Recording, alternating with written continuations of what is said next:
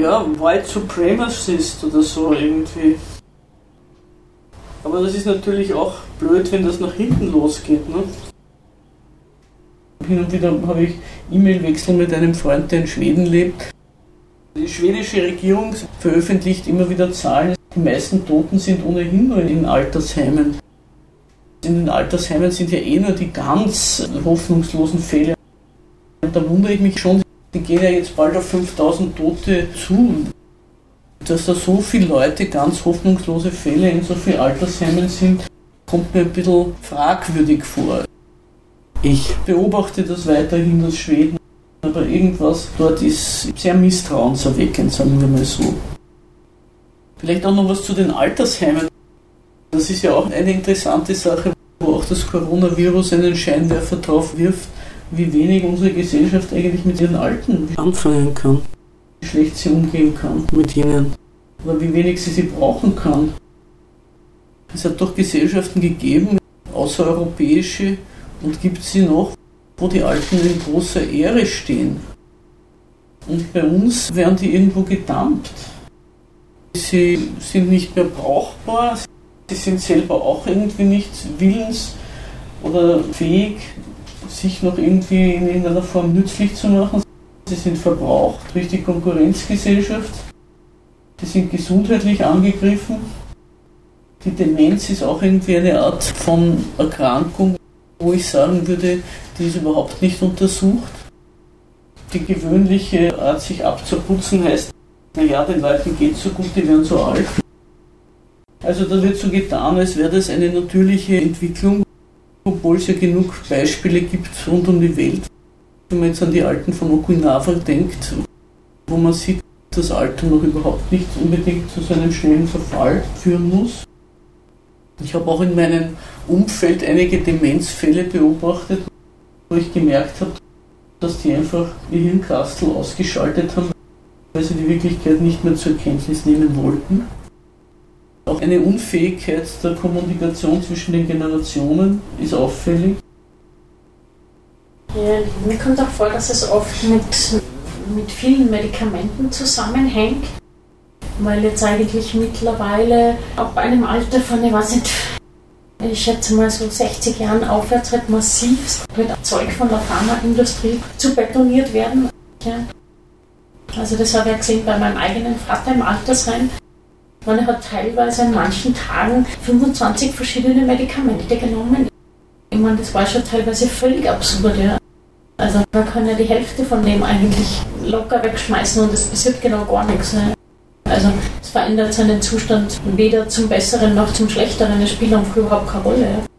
Das wird einfach quasi in die Leute natürlich reingestopft, weil zu Hause, gut, da kann man es nicht so kontrollieren, ob sie die Sachen nehmen oder nicht. Aber natürlich jetzt in den Altenheimen wird das schon kontrolliert, ob sie auch diese ganzen Tabletten nehmen und ob da wirklich jeder ältere Mensch unbedingt mit einem Schlafmittel sediert werden muss, bezweifle ich schon stark.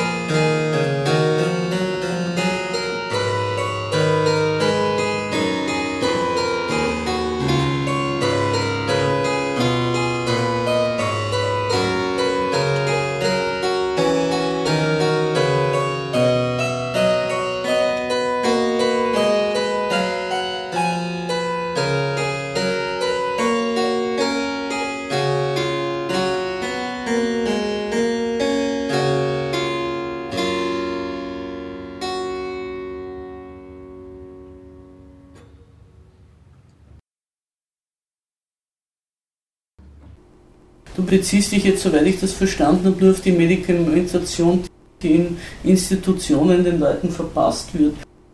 Aber man darf ja auch nicht vergessen, was sich die Leute selber, bevor sie noch in irgendwelchen Endstationen landen, die Medizinschränke und die Eiskästen vollfüllen. Ein guter Teil der Bevölkerung Österreichs nimmt ohne irgendeinen Zwang Schmerzmittel, Abführmittel, äh, Schlafmittel. Zum Beispiel gibt es auch Alterskrankheiten wie die Arthrose, die auf den exzessiven Gebrauch von Antibiotika zurückzuführen sind, weil die irgendwie diese Gelenke und die Schmiermasse und die Knorpel angreifen und dadurch Schmerzen verursachen. Dann wird das Schmerzmittel einem auch richtig aufgedrängt. Im Krankenhaus, wenn ich dorthin komme, wollen sie mir dann immer, ohne dass ich darum gebeten hätte und ohne dass auch der geringste Grund dafür besteht, unbedingt immer ein Schmerzmittel hineindrücken. Verschiedene Leute, wenn ich sage, ich weiß überhaupt nicht, warum ich sowas nehmen sollte, mich mehr oder weniger beschimpfen, dass ich also eine Art Härte mir gegenüber auferlege, die gar nicht angemessen ist. Es wird das Einnehmen von Medikamenten als Krücke, um weiter zu funktionieren, wird den Leuten schon sehr nahegelegt und auch von ihnen sehr angenommen. Deswegen natürlich dann im Altersheim, dass für sie, na, die Frau Doktor wird schon wissen, was gut für mich ist, das natürlich auf fruchtbaren Boden fällt. Diese Übermedikamentation, wie du richtig sagst. Also da werden dann schon Medikamente sozusagen sekundär eingenommen, um die negativen Wirkungen der primären zu neutralisieren, denen entgegenzuwirken. Genau, weil die sich auch teilweise ja gegenseitig aufheben. Es gibt ja auch so, so Fälle, deswegen glaube ich, hat es jetzt auch bei den Apotheken und auch einige Ärzte und Ärztinnen haben das angeboten, dass quasi mal durchgeschaut wird bei den ganzen Medikamenten, dass sie die Leute einwerfen, ob sie die nicht gegenseitig oder wie sich die gegenseitig beeinflussen, aufheben oder nicht. Ne? Das ist ja auch einer der Gründe, warum das ganze Gesundheitswesen so teuer ist. Weil ja damit auch die teilweise recht hohen Gehälter von irgendwelchen Spezialisten und die Gewinne der Pharmaindustrie damit subventioniert werden müssen. Obwohl auch die Medikamenteproduktion ja auch nach Fernost eigentlich ausgelagert wurde, teilweise, also noch nicht völlig, aber sehr viele. Und wo man auch jetzt in dieser Corona-Krise festgestellt hat, dass manche Medikamente dann doch die Lager etwas entleert sind. Mhm. Und der Nachschub dann ausbleibt, weil dieser ja natürlich aus Fernost kommen sollte. Da muss man auch sagen, dass das auch von Land zu Land verschieden ist, was verschrieben wird. Also ich weiß zum Beispiel von Portugal, dass Ritalin oder gewisse andere in der Psychiatrie üblichen Medikamente, da muss man vom Schularzt zum Amtsarzt zum Provinzarzt und dann noch von, der, äh, von irgendeiner hohen Gesundheitsbehörde das genehmigt bekommen, um ein Ritalin einem Kind verschreiben zu können. Hierzulande werden einem die Medikamente mehr oder weniger nachgeschmissen. Mhm. Und du sogar noch irgendwie, wie soll ich sagen, unter Druck gesetzt, wenn du sagst, ich will das eigentlich nicht. Also ich weiß das auch von Müttern mit Kindern und so, was man den Kindern auch alles an Medikamenten verabreicht und sie dadurch zu diesem Umgang mit Medikamenten gleichsam erzieht. Und auch in Ungarn zum Beispiel ist das sehr üblich, eine Übermedikamentation und dann auch Ärzte, die genau diesen Umgang nahelegen. Freunde von mir in Ungarn haben mir gesagt, wir haben den Kinderarzt gewechselt, weil der hat uns richtig immer bedroht. Wir haben schon ein schlechtes Gewissen. Wenn wir dem Kind das und das nicht geben, dann könnten sich Komplikationen ergeben. Aber das stimmt. Also auch das, was du vorher gesagt hast mit den Schmerzmitteln, das habe ich auch so erlebt.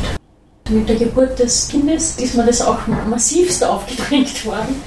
Auch davor, danach. Und danach hätte es eigentlich nicht mehr gebraucht. Also während war okay, aber danach, wo man dann dachte, Wozu jetzt noch? Und auch Antibiotika natürlich auch massivst. Wo man sich dann denkt, hm, brauche ich das wirklich? Aber natürlich, du bist dann auch in einer Situation, wo du die nicht wehren kannst gegen solche Sachen. Und in Altersheimen ist es natürlich auch sehr oft dass sie die Bewohner und Bewohnerinnen ja auch nicht unbedingt dort massiv zur Wehr setzen können, vor allem wenn sie auch keine oder wenige Angehörige haben, weil die denken sich dann an. Naja, eben, der Arzt oder die Ärztin wird schon wissen. Also da ist schon auch so eine gewisse, da haben sie es dann wieder, diese Wissenschaftsgläubigkeit, die sie woanders anzweifeln. Genau, wo sagen, naja, nur weil der jetzt einen weißen Kittel anhat, wird der denn kein Experte sein. Und eben dann entstehen diese Corona-Dissidenten, während auf der anderen Seite sie aber jede Schmerzmittel reinwerfen. Was irgendwie schon auch einen gewissen Amüsement-Faktor hat. Ne? Ja, es ist natürlich auch eine Möglichkeit, sich zu entlasten. Nicht?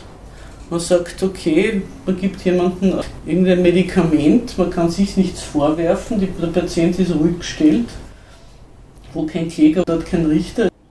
Die Angehörigen wollen sich auch abputzen. Sie sagen, wenn was passiert, ist es ja nicht meine Schuld, sondern die von der Institution.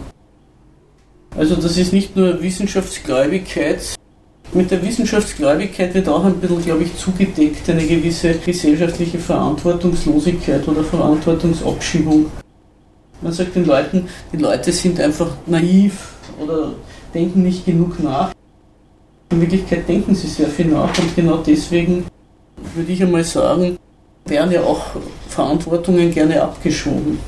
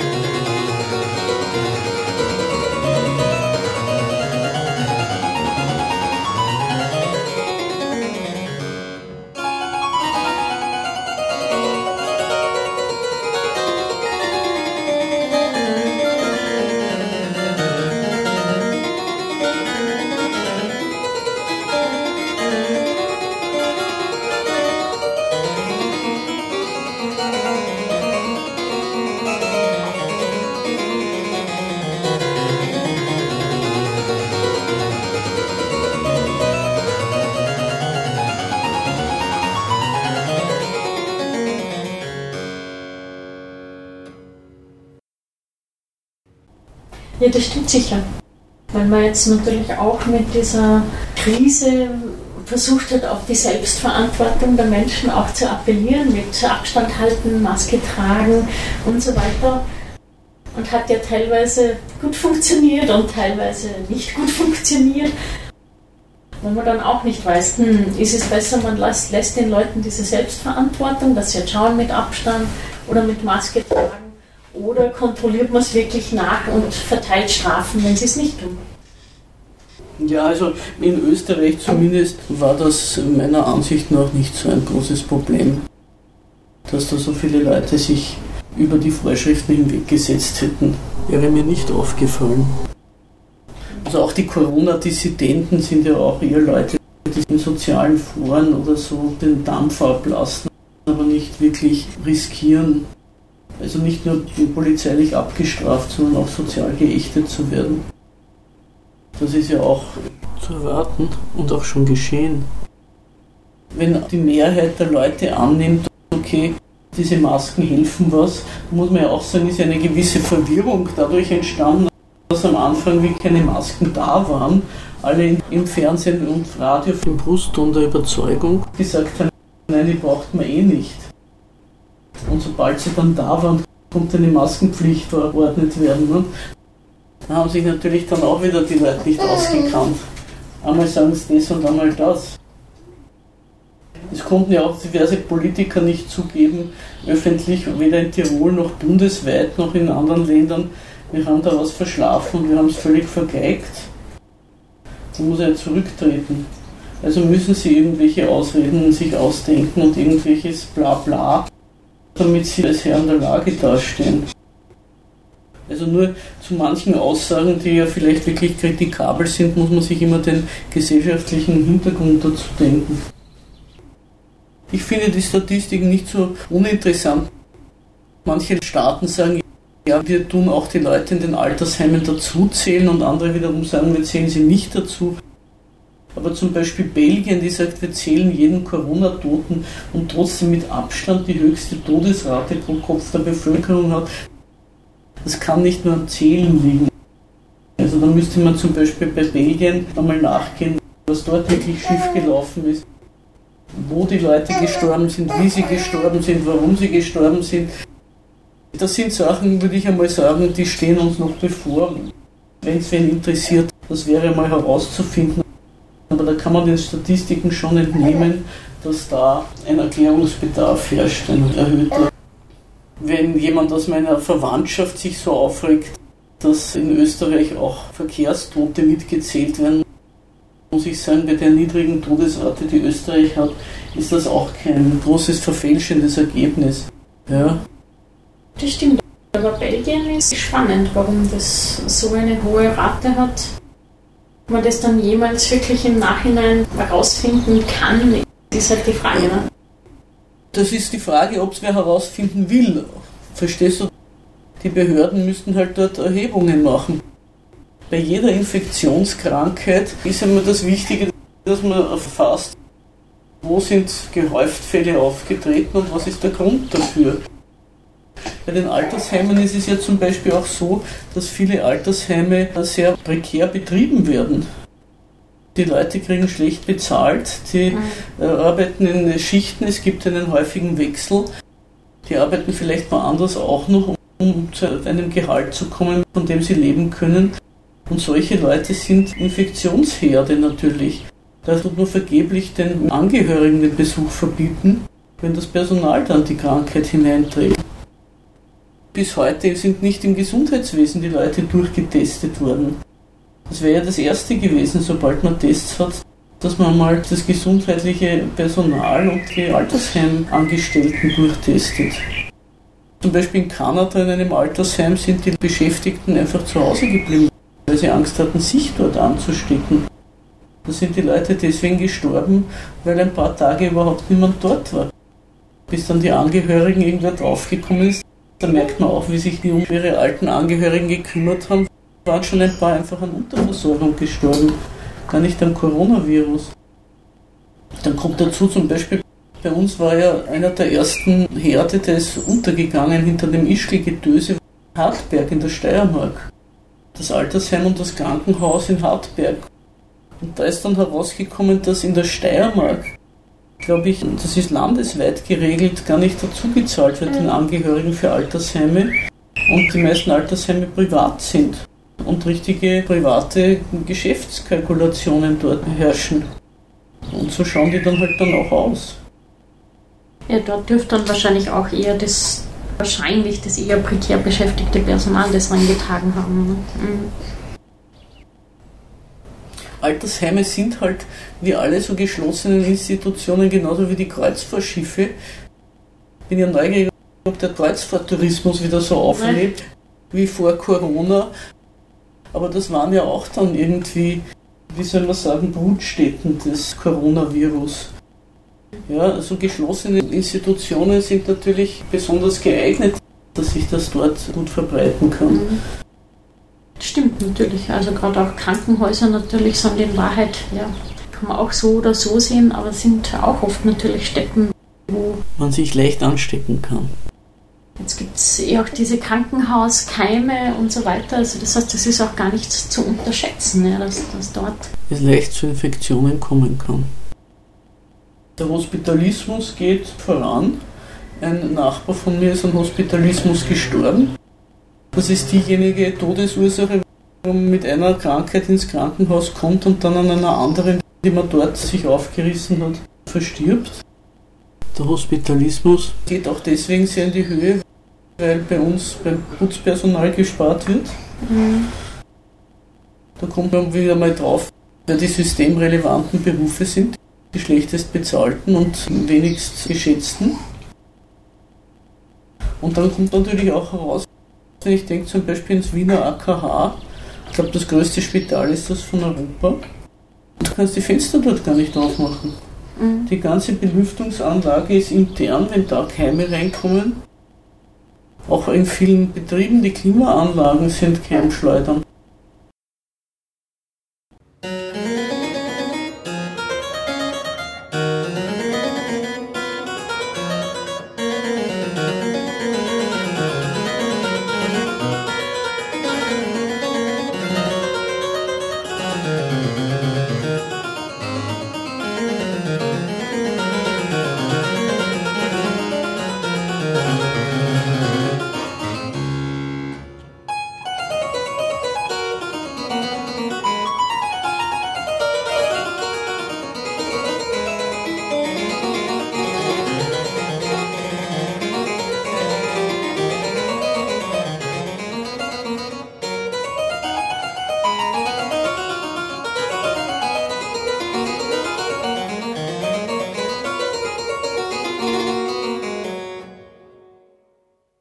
Es ist ja noch nicht einmal die erste Welle abgeklungen, aber wir wissen ja gar nicht, ob noch eine zweite oder dritte kommt. Bei der spanischen Grippe war die zweite oder die dritte Welle die tödlichste. Ja, klar, weil natürlich jetzt wird alles wieder hochgefahren, ja? und Veranstaltungen und Tourismus und so weiter. Grenzen gehen auf. Ja. Also die Altersheime werden ja nicht abgeschafft und diese ganzen, die Kreuzfahrtschiffe werden wahrscheinlich auch wieder. Genau, werden auch wieder in See stechen. genau. Das heißt, es ist nicht auszuschließen, dass noch eine zweite Welle kommt oder vielleicht sogar eine dritte. Und natürlich werden auch die Menschen unvorsichtiger vielleicht auch oder vielleicht auch nachlässiger. Für diesen Fall ist es zum Beispiel ganz, würde ich sagen, ganz wesentlich, dass das, was wir heute besprochen haben, man sich das halt vor Augen hält, was die Ansteckungsrisiken sind und wie man sich selber und andere ein bisschen davor schützen kann. Also wenn wieder was losgeht, seit Massenveranstaltungen, Corona-Partys zu unterlassen, ist ja auch eine andere Sache, aber das gehört zu den wirtschaftlichen Fragen. Also das ganze Urlaubs- und Reiseverhalten ist ja auch etwas, was vielleicht sich ändern wird, auch deswegen, weil das Geld ausgeht. Die Mobilität trägt natürlich zur Verbreitung der Krankheiten sehr bei. Und das ist sicher auch einer der Gründe, warum die Verantwortlichen und Politiker und Gesundheitsbehörden das alles unterschätzt haben. Weil wir vergessen ja nicht, es gab ja 2002, 2003 diese SARS-Welle. Mhm. Und das SARS hat sich überhaupt nicht auf Europa übertragen. Da haben die aber in Südostasien sehr viel gelernt wurde in China ja das ganze Gesundheitswesen umgestellt. Und auf das konnten sie dort zurückgreifen, während hier jeder geglaubt hat, zu uns kommt das nie. Damals war allerdings natürlich auch die ganze wirtschaftliche Verflechtung mit China weitaus geringer. Der Tourismus war nicht freigegeben von China. Also es gab keine chinesischen Freizeittouristen, nur so geschäftliche